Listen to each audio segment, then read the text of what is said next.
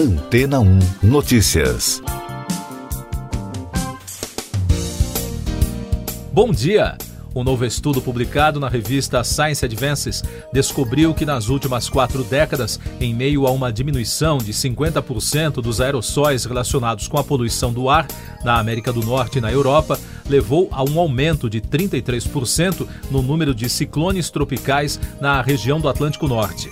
Já do outro lado do mundo, um aumento de 40% na poluição por aerossóis na China e na Índia, no mesmo período, provocou um declínio de 14% no número de ciclones tropicais no oeste do Pacífico Norte. Os aerossóis são partículas minúsculas de poluição que flutuam no ar e, ao contrário dos gases de efeito estufa que absorvem a luz solar e levam ao aquecimento, elas refletem a luz solar de volta ao espaço, um fenômeno que leva ao resfriamento. De acordo com a equipe de Hiro Murakami, principal autor do estudo e cientista do Laboratório de Dinâmica de Fluidos Geofísica da Administração Oceânica e Atmosférica Nacional, há alguns efeitos ruins quando ocorre a redução desses aerossóis, ou seja, há atividade de furacões. O trabalho descobriu que, à medida que a poluição diminuiu nas décadas após implantação da Lei do Ar Limpo nos Estados Unidos e também no continente europeu, o oceano pôde absorver mais luz solar, elevando assim a temperatura da superfície do mar, que alimentou mais tempestades. Apesar do efeito colateral, o pesquisador adverte que esses resultados não significam que devemos parar de controlar a poluição. Já um dos revisores da pesquisa, o cientista sênior de furacões do Climate Service, Jim Cossin, considerou que esse estudo é importante para ajudar a entender como as temperaturas respondem à poluição do ar contra os gases de efeito estufa. Segundo a apuração da rede americana CNN, outros cientistas não envolvidos diretamente na pesquisa disseram à emissora que as descobertas publicadas são importantes, porque estão alinhadas com o que a comunidade científica sabe sobre a natureza complexa da poluição do ar e que elas contribuem com as pesquisas sobre como a crise climática pode estar influenciando os furacões. Hiro Murakami considera que a poluição por aerossóis continuará estável ao longo dos anos, no entanto, as emissões de gases do efeito estufa começarão a ter uma influência mais forte nos furacões ao longo do tempo, especialmente na intensidade das tempestades. E daqui a pouco você vai ouvir no podcast Antena 1 Notícias. Erdogan diz que não permitirá a entrada de suecos e finlandeses na OTAN. Putin ameaça com resposta se Finlândia e Suécia entrarem na aliança militar ocidental. Casos de dengue disparam no Brasil. O presidente da Turquia, Recep Tayyip Erdogan, disse que não irá aprovar a entrada da Suécia e também da Finlândia na organização do Tratado do Atlântico Norte, a OTAN. Para que o novo integrante seja admitido, é preciso que todos os atuais membros concordem com o ingresso do país requerente. Presidente Vladimir Putin disse que a expansão da OTAN é um problema para a Rússia na cúpula local da Organização do Tratado de Segurança Coletiva. Putin afirmou ainda que não tem problemas com a Finlândia e a Suécia, mas que a expansão da infraestrutura da Aliança Militar Ocidental em seu território exigiria uma reação de Moscou. Os casos de dengue em todo o Brasil cresceram cerca de 40% em três semanas. Do final de abril até 7 de maio, os registros saltaram de 542 mil para mais de 757 mil casos.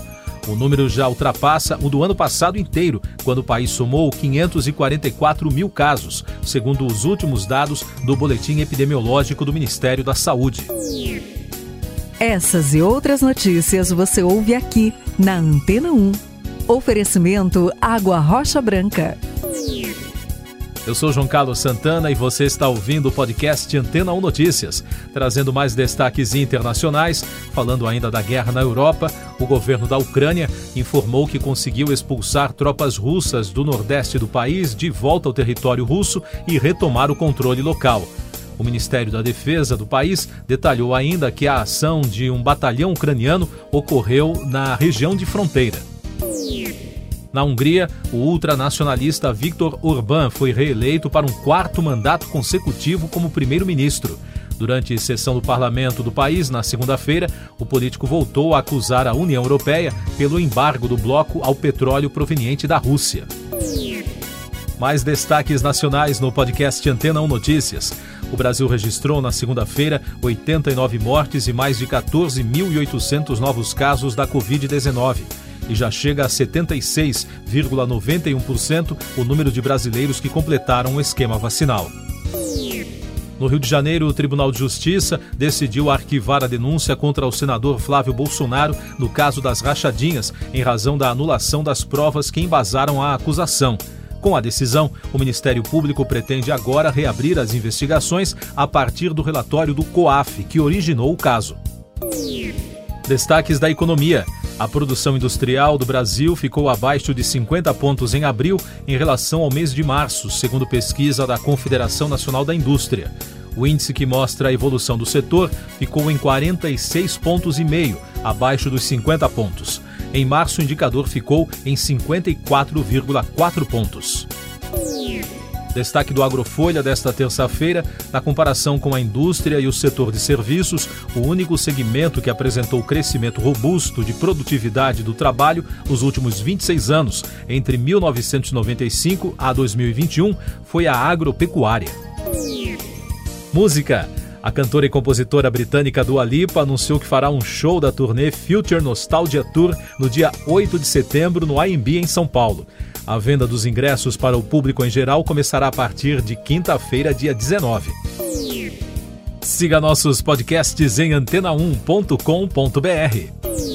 Este foi o resumo das notícias que foram ao ar hoje na Antena 1.